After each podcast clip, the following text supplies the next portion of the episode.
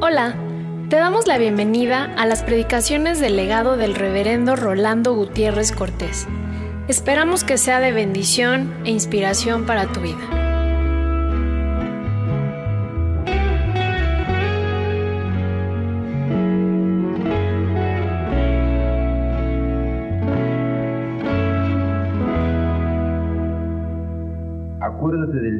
Reposo para santificarlo. Seis días trabajarás y harás toda tu obra, mas el séptimo día es reposo para Jehová tu Dios.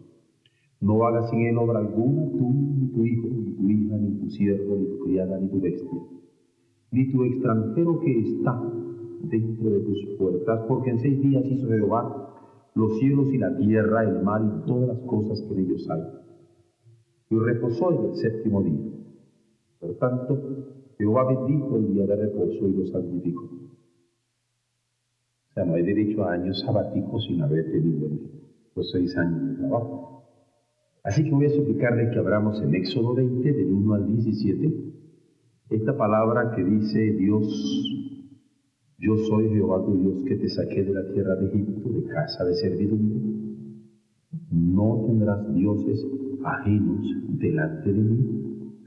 No te harás imagen ni ninguna semejanza de lo que esté arriba en el cielo y debajo de la tierra de las aguas debajo de la tierra, no te inclinarás a ellas ni las honrarás, porque yo soy Jehová tu Dios fuerte, celoso, que visito la maldad de los padres sobre los hijos hasta la tercera y cuarta generación de los que me aborrecen, y hago misericordia a millares, a los que me aman, guardan mis mandamientos. No tomarás el nombre de Jehová tu Dios en vano, porque no dará por inocente Jehová al que tomare su nombre mal. Acuérdate del día de reposo para santificarlo. Seis días trabajarás y harás toda tu obra, mas el séptimo día es reposo para Jehová tu Dios. No hagas sin él obra alguna, tú, ni tu hijo, ni tu hija, ni tu siervo, ni tu criada, ni tu bestia, ni tu extranjero que está dentro de tus puertas, porque en seis días hizo Jehová los cielos y la tierra, el mar y todas las cosas que en ellos hay y reposó en el séptimo día. Por tanto, Jehová bendijo el día de reposo y lo santificó. Honra a tu padre y a tu madre, para que tus días se alarguen en la tierra que Jehová tu Dios te da.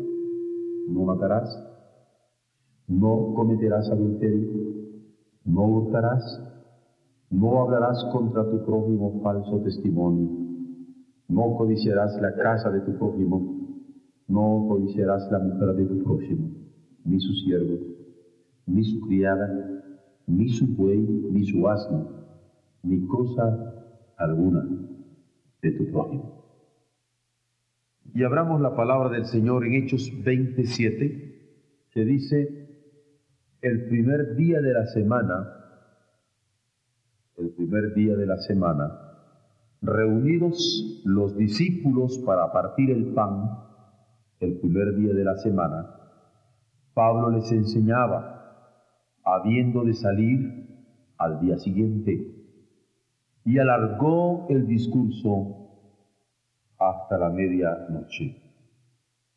En 1 Corintios 16, 2 dice, cada primer día de la semana, cada primer día de la semana, cada uno de vosotros ponga aparte algo según haya prosperado, guardándolo para que cuando yo llegue no se recojan entonces ofrendas.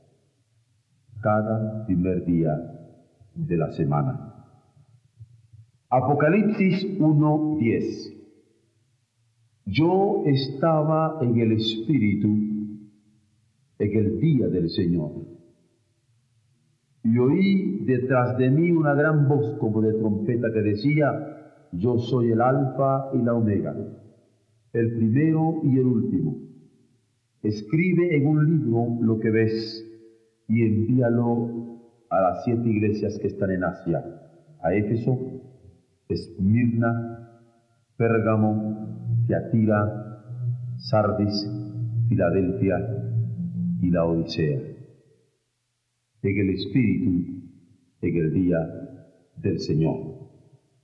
Y Juan 20, 19 dice así, cuando llegó la noche de aquel mismo día, el primero de la semana, estando las puertas cerradas en el lugar donde los discípulos estaban reunidos, el primer día de la semana, reunidos por miedo de los judíos, vino Jesús ese primer día de la semana y puesto en medio les dijo, paz a vosotros. Y en el verso 26 del mismo capítulo dice, ocho días después estaban otra vez sus discípulos dentro y con ellos Tomás. Llegó Jesús, estando las puertas cerradas, y se puso en medio y les dijo, paz a vosotros. Luego quisiera que abriéramos también segunda Tesalonicenses 3 del 10 al 12. Porque también cuando estábamos con vosotros os ordenábamos esto. Si alguno no quiere trabajar, tampoco coma. Porque oímos que algunos de entre vosotros andan desordenadamente, no trabajando en nada, sino entremetiéndose en lo ajeno. A los tales mandamos y exhortamos por nuestro Señor Jesucristo que trabajando sosegadamente coman su propio pan. Lucas 4, 16 dice así, vino a Nazaret donde se había criado y en el día de reposo entró en la sinagoga conforme a su costumbre y se levantó a leer. Y ahora Éxodo 20, de nuevo por favor, verso 8. Acuérdate del día de reposo para santificarlo. Seis días trabajarás y harás toda tu obra mas el séptimo día es reposo para Jehová tu Dios. Reposo para Jehová. No hagas en él obra alguna, tú, ni tu hijo, ni tu hija, ni tu siervo, ni tu criada, ni tu bestia, ni tu extranjero que está dentro de tus puertas. Porque en seis días hizo Jehová los cielos y la tierra, el mar y todas las cosas que en ellos hay, y reposó en el séptimo día por tanto Jehová bendijo el día de reposo y lo santificó. En esta noche vamos a considerar el cuarto mandamiento de la ley de Dios. Y para ello solamente quisiera recordar la prioridad con que nuestro Dios nos habla dándose cuenta de nuestro tipo de debilidades. Cuando vimos el primer mandamiento, nos encontramos con un problema de olvido. Y por eso Él nos dice, yo soy Jehová tu Dios, acuérdate. Yo soy el que te saqué de la tierra de Egipto, de casa de servidumbre. Acuérdate. porque nosotros somos dados a olvidarnos a quién nos debemos y a quién pertenecemos. Y no nos damos cuenta y como que nos salimos de la conciencia de nuestra relación de deuda con Dios. Luego nos dice, no tendrás dioses ajenos delante de mí porque nuestra tendencia es a tener dioses. Y no solamente a tener los dioses, sino nos damos el lujo de tenerlos delante de Él. Y en un momento dado hasta nos sentimos llenos y orgullosos de lo que tenemos. Y nos creemos por encima de él.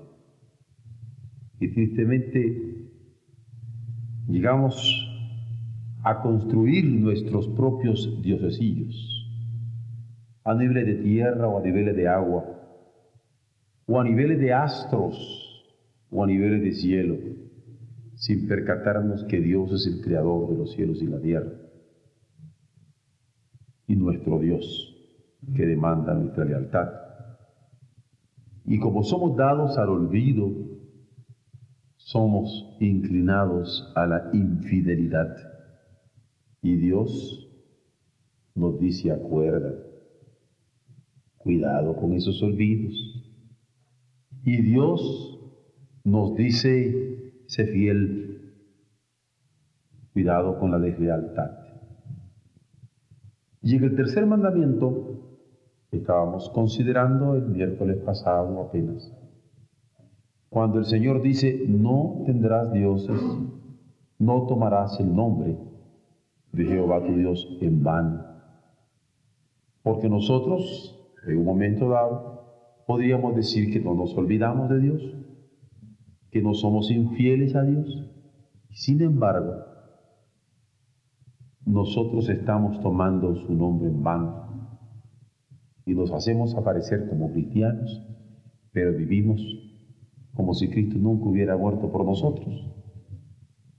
Y en el caso de los judíos, aparecían como un pueblo de Dios, pero totalmente ajenos a su voluntad.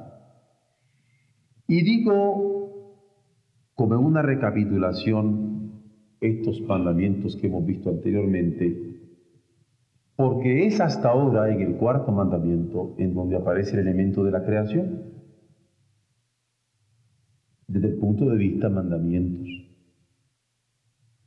Y en este elemento de la creación se nos hace ver que cuando Él está mandando a guardar el día de reposo, es porque había sido instituido en el paraíso. El sábado fue instituido por Dios mismo en el paraíso. Pero claro, somos tan olvidadizos, tan desleales, y tan vanos al tomar su nombre en vano, que olvidamos el propósito de su creación y del descanso. Somos desleales a su voluntad y tomamos su nombre en vano, borrando de nuestra, vista, de nuestra mente que Él lo instituyó en el paraíso. Para fines nuestros, es bueno recordar que no solamente lo instituyó en el paraíso, y los primeros tres eh, capítulos del Génesis nos lo dejan muy claro, sino que ahora en el Decálogo, es decir, los diez mandamientos que da, vuelve a decir. Y por creación y por mandamiento,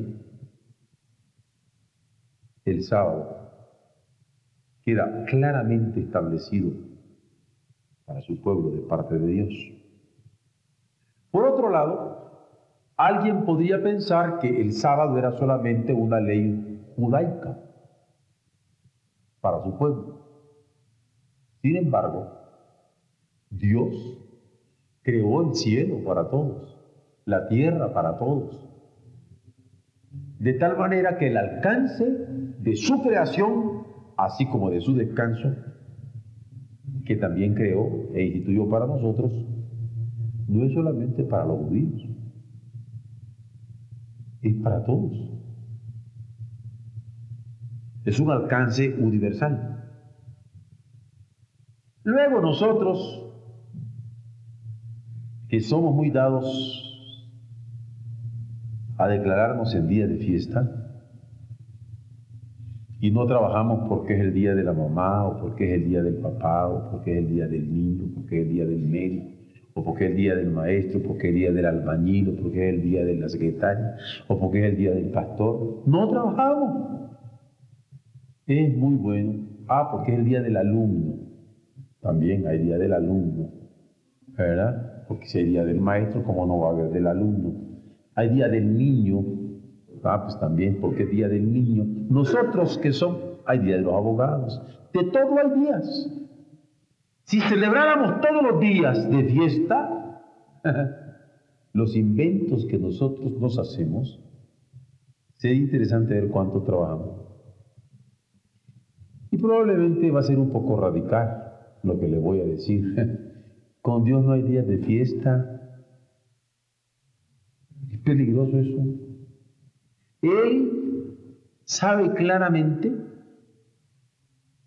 la tendencia a la flojera que nosotros tenemos con nuestros inventos para justificarnos.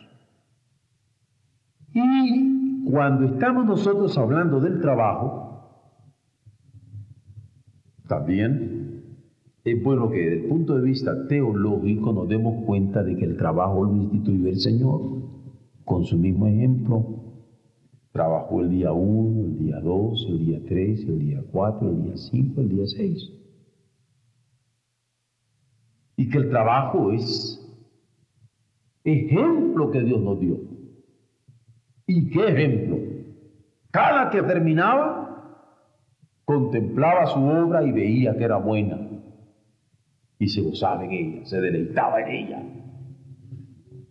Y eso que nos han querido meter como que el trabajo es una maldición, que es otra aberración, que nos inventamos para decir, pues, ¿para qué trabajar? Que trabajen los burros. Es olvidar lo que el Señor nos manda. Seis días trabajarás. Y esto es bueno decirlo. No solamente para que recordemos que no es una ley solamente para judíos, sino a niveles universales, sino a nivel de la iglesia, yo lo quiero repetir, porque hay un problemita. Voy a usar el ejemplo de los médicos, las enfermeras, porque como me quieren, me van a aguantar. Hay una hermosa enfermera que encuentra trabajo en un hospital y se da cuenta que el médico es cristiano. Viene y me abraza y me dice, pastor, qué lindo, me encontré un médico cristiano. ¿Y cuál es el problema? ¿Cuál es la alegría? Ah, que ahora voy a poder llegar a la hora que quiero, salir a la hora que quiero, voy a tener oportunidades de ir a los cultos, él se va a, a dar cuenta cuál es mi fe. Es decir, en vez de colaborar en un trabajo serio y responsable, ocupamos nuestra fe también como una excusa para la flojera, olvidándonos que todo lo que hacemos debemos de hacerlo como al Señor y no a los hombres. Es decir, un pequeño paréntesis porque como a veces pensamos la ley para los judíos y no para el mundo, también pensamos la ley para los que no tienen un jefe cristiano o evangélico, pero yo que lo tengo evangélico y hasta bautista y hasta del mismo he encantado del labrito, a se ha dicho. Y eso no es el tenor de la palabra este es un paréntesis pastoral lleno de cariño, de amor, con toda la dulzura de mi alma, pero con toda la rigidez que es requerida. Hay una pregunta. ¿Cuál es el día del Señor? ¿El sábado o el domingo? Y es una pregunta que aparece muy normalmente en nuestras mentes. Por eso quise leer yo, antes de iniciar en esta obra, los versos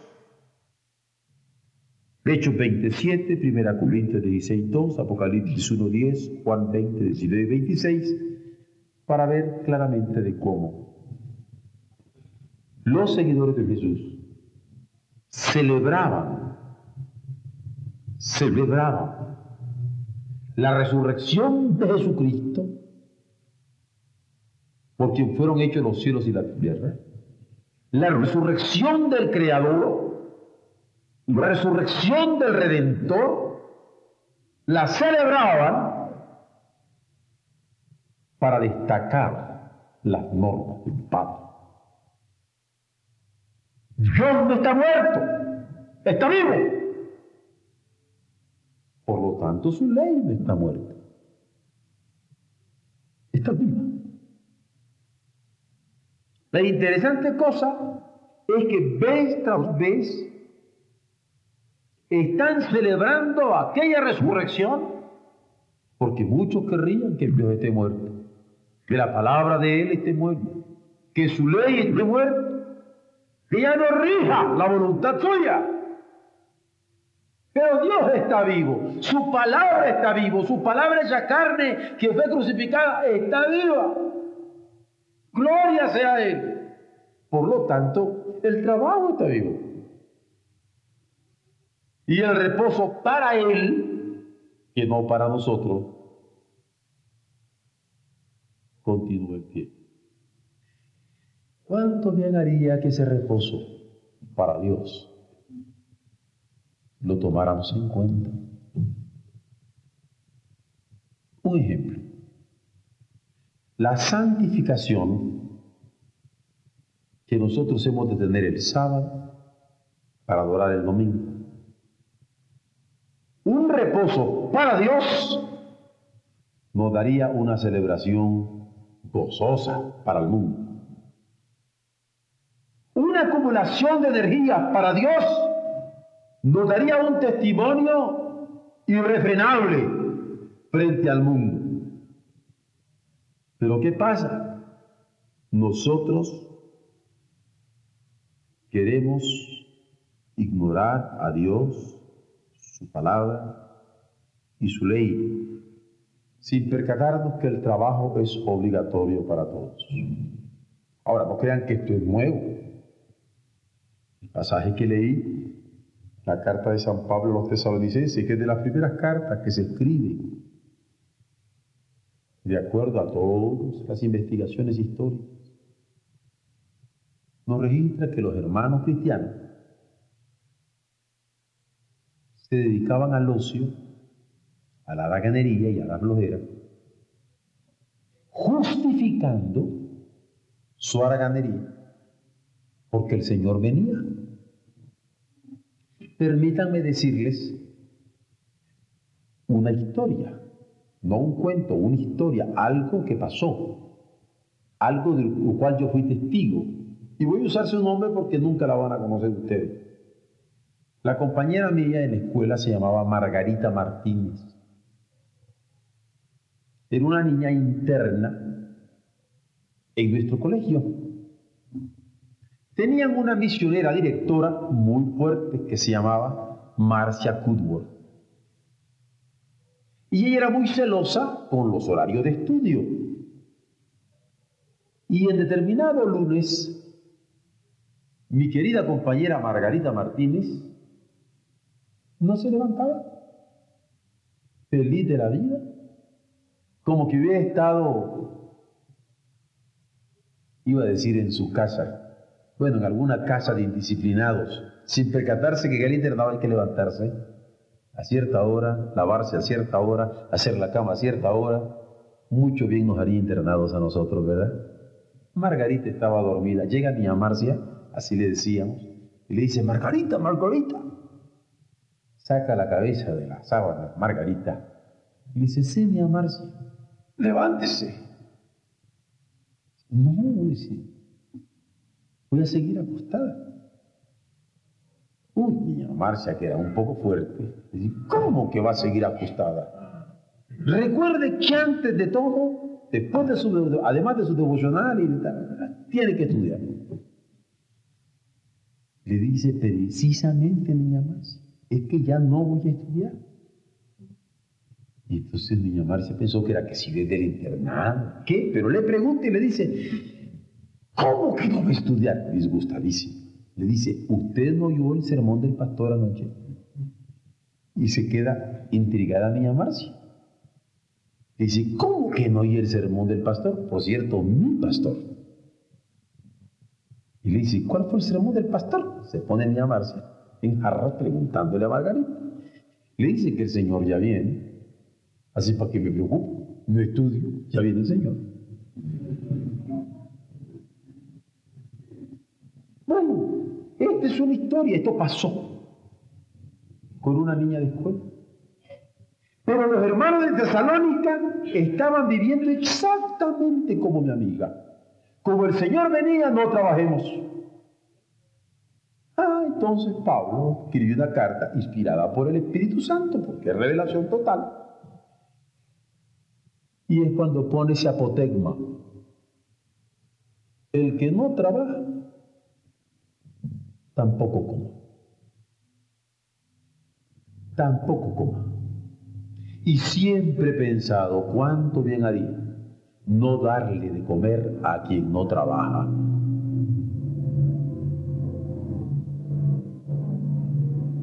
Sería utilísimo. Acabaríamos con una serie de parásitos sociales. Pero en serie. Y negros, blancos, amarillos, de todos colores y de todos tamaños y de todas edades. El que no trabaja tampoco come. ¿Por qué? Porque de acuerdo a la ley de Dios, a la letra dice, seis días trabajarás. Y no se trata de dejar cosas incompletas. Y harás toda tu obra porque el Señor la hizo completita. Y la revisó día a día. Y Jesucristo siguió el mismo patrón. Tan cierto que cuando el Señor habla de los finales del día, dice, basta cada día su propia paz. Porque cada uno estaba muy bien llevar. Y es que el trabajo es mandamiento del Señor. Hay que trabajar definitivamente y gozarnos en ese trabajo. Algunas veces nosotros, por otro lado, decimos, cuando hablamos del sábado, hablamos de día de descanso. Por lo tanto, ya que el Señor me bendijo con este carrito que tanto le había pedido, ya que el Señor me bendijo con este trabajo que tanto le había pedido para tener yo este día libre, vámonos de pinta. Es decir, vámonos de paseo. ¿No es cierto? ¿No les ha pasado a ustedes? porque a mí sí me ha pasado. Pero quiero decirles esto. Es día del Señor, no día nuestro. Qué curioso, ¿verdad? Los nuestros son los del trabajo. El del descanso es para el Señor. Y por eso leí yo este pasaje del Evangelio donde Jesús dice, estar visitando la sinagoga como era su costumbre. Ah, bueno, esto va también para los estudiantes. Qué casualidad, no le dio tiempo de estudiar en toda la semana. Necesitan el domingo de las 9 de la mañana a la 1 de la tarde, exactamente para poder completar o de las 6 de la tarde a las 8 de la noche del domingo para poder completar. Claro, ustedes no tienen esos problemas. Para el Señor. No es nuestro, o en alguna parte dice que es nuestro. Yo quiero tratar este pasaje de una manera suave, porque si en algún mandamiento transgredimos es con este mandamiento. Podríamos nosotros preguntarnos, ¿cuántos negocios innecesarios hacemos el día del Señor? Ya no hablo de negocios innecesarios que podríamos hacer otro día. No, pero el día del Señor es que tenemos que hacer. ¿Cuánta cocina indispensable hacemos el día del Señor? ¿O cuánta cocina dispensable hacemos el día del Señor? Porque alguien podría decir, ah, sí, ya ve, los negociantes, pastor. No, pero también nosotros en la casa hacemos tantas cosas que podrían hacerse otro día. ¿Cuántos estudios seculares hacemos el día del Señor? ¿Cuántos viajes? El domingo. Es el día que escogemos para hacer. ¿Cuántas visitas? Pagamos y recibimos. ¿Cuántos paseos? ¿Cuántas fiestas sociales? En Isaías 58, versos 13 y 14. 58, versos 13 y 14, dice, si retrajeres del día de reposo tu pie, de hacer, voy a ponerle aquí algo que no debo, pero que se lo voy a poner, porque le dije, quiero tratar esto con la mayor dulzura posible. Si retrajeres del día de reposo tu pie de hacer tu santa voluntad, en mi día santo, y lo llamares delicia, santo, glorioso de Jehová, y lo venerares, no andando en tus propios caminos, ni buscando tu voluntad, ni hablando tus propias palabras, entonces te deleitarás en Jehová y yo te haré subir sobre las alturas de la tierra y te daré a comer la heredad de Jacob tu padre, porque la boca de Jehová lo ha hablado. Yo me encargo de cumplirte esta promesa. Si tan solo respetares lo que te he mandado. Es decir, cuando hablamos del cuarto mandamiento, hemos de ocuparnos de agradar al Señor, asistiendo a los cultos, al culto que rendimos al Señor con alegría, con regocijo, con gratitud, con alabanza, leyendo su palabra, deleitándonos en ella, gozándonos en sus mandamientos compartiendo su evangelio, dando a otros la palabra de consolación de vida eterna, visitando enfermos en su nombre. Esto sería agradar al Señor y ocupar el día del Señor, así como dice, siendo del Señor y no de nosotros. Ocupar este día es símbolo del descanso que tenemos en Cristo, pero también de la gloria que tenemos en Él. Descanso de nuestros tremendos negocios que nos agobian. Descanso de las tremendas preocupaciones que nos traen insomnes para darle gloria a Él. El pasaje es claro, seis días trabajarás. El séptimo es de Jehová, tu Señor. Este es el cuarto mandamiento. Ahora, vaya una confesión. Estoy tratando este pasaje de esta manera porque sé que es difícil. Yo quisiera que ustedes me ayudaran a mí a orar. Porque yo quisiera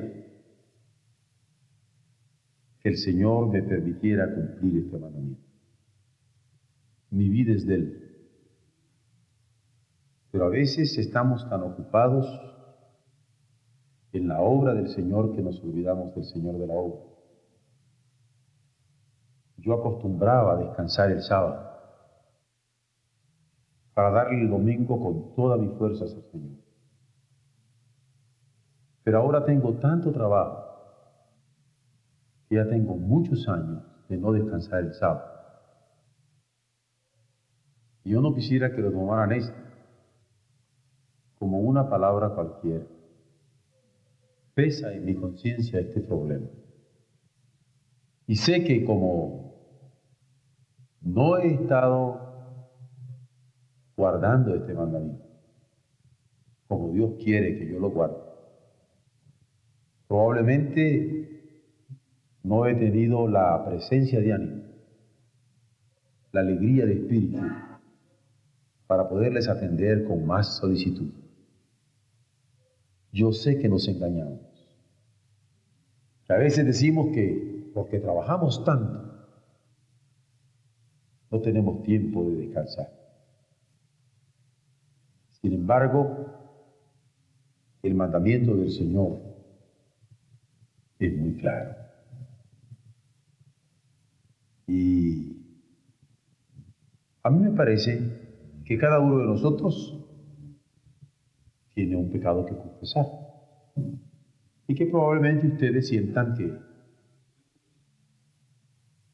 es hasta una virtud que yo les diga que no descanso el sábado o no tengo un día de descanso en la semana. Pero no se engañen, no es virtud. No nos engañemos, no simpaticen conmigo. Que Dios me dé la capacidad de descansar. Si ustedes lo registran, se van a dar cuenta que es difícil aprender a descansar también. Y si es cierto que hay que hacer énfasis en que el trabajo, porque es del Señor, yo creo que también este servidor de ustedes debe de asumir la parte que le corresponde. Hay un día de descanso que es para mí, Señor. Yo le pido que Él tenga misericordia de mí y me permita. Ustedes me podrán decir, pastor, ninguno de nosotros le estorbamos. Tómeselo. Aún en la iglesia me lo han pedido. Vacaciones. El problema no está allí. El problema está en mí. Yo necesito que ustedes oren por mí. Por favor, oren por mí. Para que Dios me permita trabajar de acuerdo a su voluntad y no a mis planes, a su voluntad, no a mis proyectos. Y de la misma manera yo orar por ustedes, para que el Espíritu Santo nos dirija para trabajar de acuerdo a su voluntad, no a la nuestra. Porque nosotros acomodamos nuestros mandamientos. Y yo puedo fustigarles para que trabajemos. Y yo el primero. Y yo sé que es cierto. Pero yo no les puedo decir una palabra con autoridad moral porque descansen. Y este mandamiento de hoy nos llama a eso. Cada uno reciba la palabra que le corresponde. Si alguno de nosotros ha fallado en no trabajar como Dios manda, trabajemos como Dios manda. Y si alguno de nosotros ha fallado en no descansar como Dios manda, la responsabilidad es aceptar esa palabra. Porque la palabra de Dios es para todos. Es universal. Así que, por favor, recuérdenme cuando hablé de este mandamiento, porque ningún mandamiento es mayor que otro. Ningún mandamiento es mayor que otro. Todos tenemos que cumplir lo que el Señor nos manda. Y con gozo, con alegría, con disposición en el corazón.